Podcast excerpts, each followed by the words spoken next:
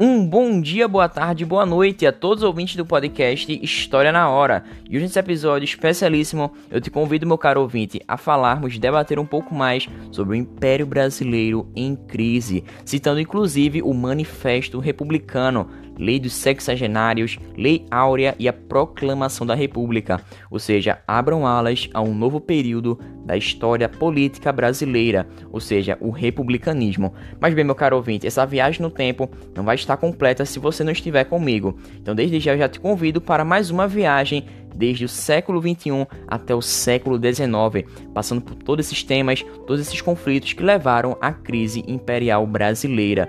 E é claro, meu caro ouvinte, aproxegue-se, fique na sua poltrona, na sua cadeira, bem confortável, porque vamos a mais uma viagem e você é meu convidado especial. Então, sem mais delongas, vamos ao que de fato interessa. Bem, no ano de 1870, um grupo de dissidentes políticos publicou o Manifesto Republicano, ou seja, um documento que passou a aglutinar, unir os variados setores da sociedade elite brasileira.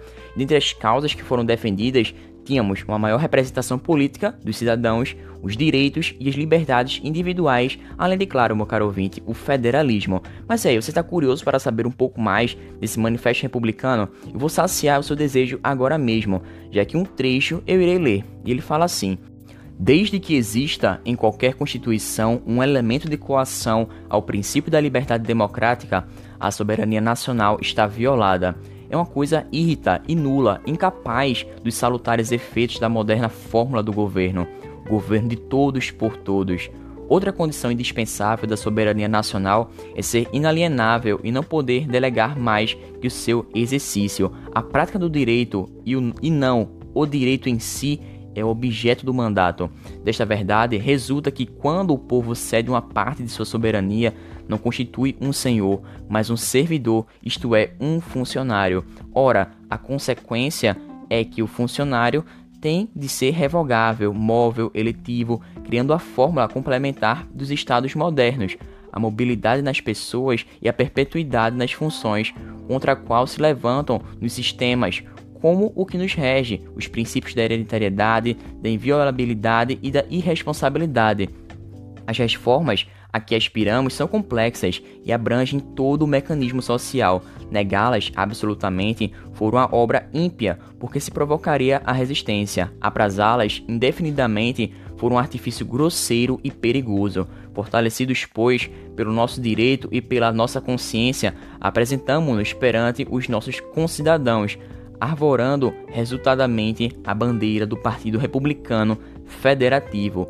Somos da América e queremos ser americanos. A nossa forma de governo é, em sua essência e em sua prática, antinômica e hostil ao direito e aos interesses dos Estados americanos. A permanência dessa forma tem de ser forçosamente, além da origem de opressão no interior, a fonte perpétua da hostilidade e das guerras com os povos que nos rodeiam. Ou seja, nesse trecho podemos ver críticas feitas pelos republicanos ao governo monárquico. Dessa forma, ele expõe que ao pôr em prática a monarquia, a soberania nacional e a democracia estão violadas e o governo está sem vínculo com a sociedade, baseado apenas em uma consanguinidade e uma continuidade do poder. Dessa forma, todas essas reformas podem ser apontadas como complexas e abrangentes, já que elas se caracterizam pela autonomia na escolha dos governantes, presidencialismo, alternância de mandatos e também na implementação do federalismo e do voto aberto.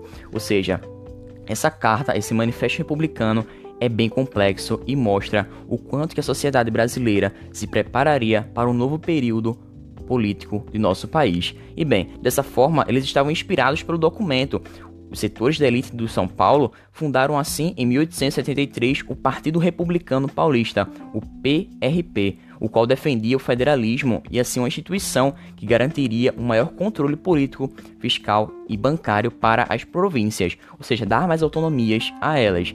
Dessa forma, as ideias republicanas receberam apoio de setores militares, letrados inclusive na cartilha positivista europeia, já que esse positivismo era uma filosofia bastante conservadora que cresceu, se desenvolveu pelo filósofo francês Auguste Comte, que teve influência inclusive na América Latina, e veremos esse tema nos podcasts posteriores. mais aprofundadamente. Mas bem, no Brasil, os adeptos, aqueles que eram a favor do movimento, viam-se como responsáveis pela evolução histórica da nação brasileira rumo à civilização e ao progresso, já que esses eram os lemas positivistas, combatendo assim a monarquia para se instituir um modelo republicano. E durante as décadas de 1870 e 1880, vemos uma crescente desses ideais em meio à sociedade civil. Mas bem, meu caro ouvinte, eu sei que você está apressado, está querendo mais informações, mas calma, acalme-se em sua poltrona Aproveite a minha voz, as minhas sílabas proferidas pela minha boca e vamos continuar agora com esse período que também foi marcado por tensões entre o governo brasileiro, o exército e também a igreja. Episódios chamados respectivamente da questão militar e questão religiosa. Eles contribuíram ainda mais para enfraquecer essa autoridade imperial. De modo paralelo, todos esses conflitos entre império e instituições que historicamente apoiaram, bem, houve tentativas de frear as forças de oposição, já que em 1881 aconteceu a implantação da Lei Saraiva e ela trouxe uma reforma naqueles mecanismos, naquelas vias eleitorais do Brasil, visando assim com o objetivo de reduzir a influência dos cargos políticos locais na eleição e dessa forma restringir o direito individual de voto e dessa forma para isso o governo passou a exigir pedir mesmo oficialmente que o eleitor apresentasse uma série de documentos para ter o direito de voto, o que reduziu drasticamente o número de eleitores. E bem, meu caro ouvinte, todas essas decisões não pararam por aqui, já que aconteceu também a proibição do voto de pessoas analfabetas, ou seja, a maioria da população brasileira não sabia nem ler nem escrever, e dessa forma diversos indivíduos que tinham renda para votar acabaram perdendo este direito. E no ano de 1870, 1,1 milhão de pessoas tinham direito de voto no Brasil, e após a implicação dessa lei, esse número reduziu a 142 mil pessoas, ou seja, uma redução drástica, muito alta. E a partir dessa lei, o governo brasileiro esperava enfraquecer a oposição e conter as novas ideias políticas. Bem, outro fator que contribuiu bastante para todo esse crescimento da crise imperial foi o avanço da ideia abolicionista.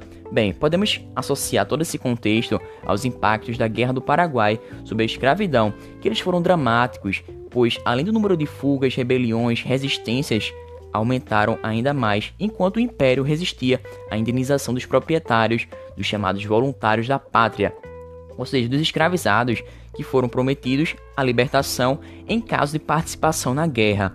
Mas bem, meu caro ouvinte, isso somente sustentou as teorias eugenistas, proibindo assim, até em alguns casos, a reprodução para não enegrecer a população. Bem, em 1885, o parlamento brasileiro colocou em prática a lei dos sexagenários, que concedeu assim liberdade aos cativos maiores de 60 anos, e além disso, estabeleceu normas para gradual libertação mediante um processo de indenização. E dessa forma, com o ventre livre, em 1871, ela foi uma tentativa de frear, reduzir ainda mais as alas muito radicais do processo abolicionista. Mas aqui fica a dúvida: o governo não tinha nenhuma responsabilidade em saber a idade do escravo. E como provar isso? Isso era leis para se libertar os donos dos escravos, segundo Darcy Ribeiro, leis para aliviar a culpa da elite, já que de fato elas não tinham políticas públicas para assegurar a qualidade de vida e os direitos humanos aos escravizados. Mas bem, meu caro ouvinte, como é de nosso conhecimento, esse processo gradual de abolição foi se esgotando, se desgastando. Além disso, a realidade da sociedade brasileira demonstrava que a resistência ao abolicionismo só encontrava-se apenas numa elite local altamente dependente desse tipo de mão de obra, como por exemplo os cafeicultores que estavam no Vale do Paraíba. E dessa forma, podemos perceber que a libertação dos escravizados gera uma tendência presente no cotidiano das cidades brasileiras, já que os impasses em torno dessa questão encontraram um fim quando o presidente do conselho, João Alfredo, um conservador, que propôs assim a abolição sem restrições, uma medida chamada de Lei Áurea, sancionada inclusive pela princesa Isabel, e ela foi publicada em 1888, no dia 13 de maio, e ela assim terminou com um processo legalista lento e gradual de mais de 40 anos desde o reconhecimento da chegada da Lei Bill Aberdeen em 1845. E todo esse processo foi um golpe decisivo no pilar final que sustentava o poder do império, já que a elite agroexportadora se viu muito prejudicada, atingida pela abolição, sem qualquer tipo de indenização ou compensação financeira. E diante de tantos impasses nessa conjuntura, os cafeicultores, principalmente os paulistas, essa aristocracia política, voltou seus projetos e interesses econômicos ao federalismo republicano, ou seja, ele garantia maior capacidade de autonomia aos estados e às elites. E bem, todo esse processo de conversão política no pós-abolição foi muito importante, e dessa forma surgiu a expressão os republicanos de 14 de maio, ou seja, um dia posterior da publicação da Lei Áurea, e dessa forma ela se referia àqueles que eram monarquistas até a abolição. E da noite para o dia, literalmente, aderiram à causa encabeçada pelos positivistas. Mas bem, esse movimento republicano precisava também de um respaldo da hierarquia militar. Como será que os militares reagiriam a esse turbilhão de mudanças e alterações na sociedade? Para isso, os líderes positivistas começaram assim a chamar o apoio dos militares importantes, como por exemplo o Marechal Deodoro da Fonseca, guarda este nome para a República Brasileira. Bem, e no ano de 15 de novembro de 1889, podemos ver que este mesmo senhor, Marechal Deodoro da Fonseca, ficou convencido a marchar com uma pequena guarnição para o Ministério da Guerra, e lá estavam as tropas monarquistas para dissolver assim um parlamento e derrubar o império, o governo brasileiro e o imperador estava preocupado em evitar uma guerra civil e assim dessa forma decidiu não resistir ao movimento e partiu para o exílio. Isso marca a proclamação da República. Mas bem, esse evento é muito contraditório e tem diversas pesquisas historiográficas acerca dele. Inclusive vai ser um tema dos próximos podcasts. Então desde já eu já chamo a tua atenção para observar essa história não de maneira muito encantada, porque tem diversas facetas articulatórias por trás de todos esses processos. Mas bem, meu caro ouvinte, antes de finalizar o podcast, eu gostaria de trazer algumas leituras a mais, como por exemplo, nas obras de Machado de Assis, em que, por exemplo, de acordo com o texto que eu vou ler, na segunda metade do século XIX aconteceram mudanças profundas econômicas e sociais no Brasil, entre elas o abolicionismo, a imigração, o processo de transformações proporcionadas pela cafeicultura no contexto mundial de expansão de explosão capitalista e selaram assim a sorte da escravidão. Então vamos à leitura. É interessante notar como em Machado de Assis se aliviaram e dessa forma se irmanavam a superioridade de espírito, a maior liberdade interior e um marcado convencionalismo. Dos termos que se repelem, pensador e burocrata são os que melhor exprimem, entre Memórias Póstumas de Brás Cubas e Quincas Borba, a vida nacional passara pelas profundas modificações da abolição e da república. Que pensa tudo isso Machado de Assis? Indagava essa de Queiroz. E a narrativa continua. Ele fala: a queda da monarquia, disse Machado no seu gabinete de burocrata, diante da conveniência de tirar da parede o retrato do imperador. Entrou aqui por uma portaria e só sairá por outra portaria. Era o que tinha a dizer aos republicanos, atônitos com esse acatamento ao ato de um regime findo. Dessa forma, podemos associar todo esse contexto à questão religiosa iniciada em 1872, considerada inclusive um dos fatores da proclamação da República, já que opôs os bispos de Olinda e do Pará à monarquia de Pedro II. E confrontado à determinação do Estado brasileiro, o bispo Dom Vital mantém-se intransigente, afirmando que o governo imperial, em lugar de conformar-se com o juízo do vigário de Jesus Cristo, como cumpria ao governo de um país católico, pretende que, rejeitando este juízo irrevogável, eu reconheça o dele nesta questão religiosa e o considere acima do juízo infalível do romano pontífice. E esta posição do bispo de Olinda, Dom Vital Maria de Oliveira, exprime o dogma da infalibilidade do Papa e o esforço de romanização do clero brasileiro. E dessa forma percebemos o quanto que tudo isso está atrelado à crise imperial brasileira, já que diversas alegorias são expostas em todos os cantos inclusive nos meios comunicativos, associando a Guerra Paraguaia à questão religiosa e também à formação da República Brasileira. Dentre essas, podemos citar a expressão dessas alegorias de visões diferentes sobre o imaginário da República Brasileira, em que na primeira ela é representada com um olhar de proximidade, na segunda expressa admiração, remetendo assim à visão corrente do gravurista sobre as relações entre Brasil, França e Argentina. Ou seja, nessas obras, por exemplo, de Ângelo Agostini, temos o reconhecimento da República Brasileira pela Argentina em revista ilustrada, e além disso, temos também o reconhecimento dessa República Brasileira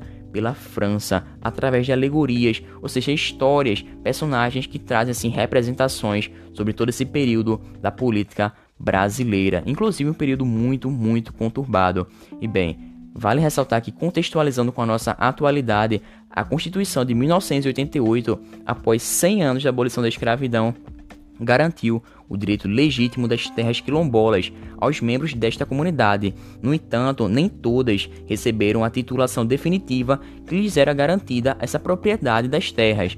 E dessa forma, podemos perceber e observar que essas comunidades quilombolas são formadas por descendentes de ex-escravizados e se autodefinem como tal pelas tradições práticas culturais próprias e o reconhecimento da posse e da propriedade da terra é uma coisa fundamental, um elemento imprescindível para a garantia adequada das condições de vida à população quilombola. E vale ressaltar que o território singulariza o modo de viver e de produzir por meio da ancestralidade, da resistência e da autonomia da comunidade. Além disso, é de suma importância compreendermos a maioria das comunidades que se instalaram nessas áreas, já que elas estão relativamente isoladas, mas também há comunidades em áreas urbanas, ou seja, é importante ampliarmos o nosso campo visual para todo este processo. E essas comunidades, inclusive, preservam várias tradições e vários aspectos da cultura africana e transmitem assim, de geração após geração, seus conhecimentos, como por exemplo o uso de corantes, de cosméticos, de plantas para fins medicinais.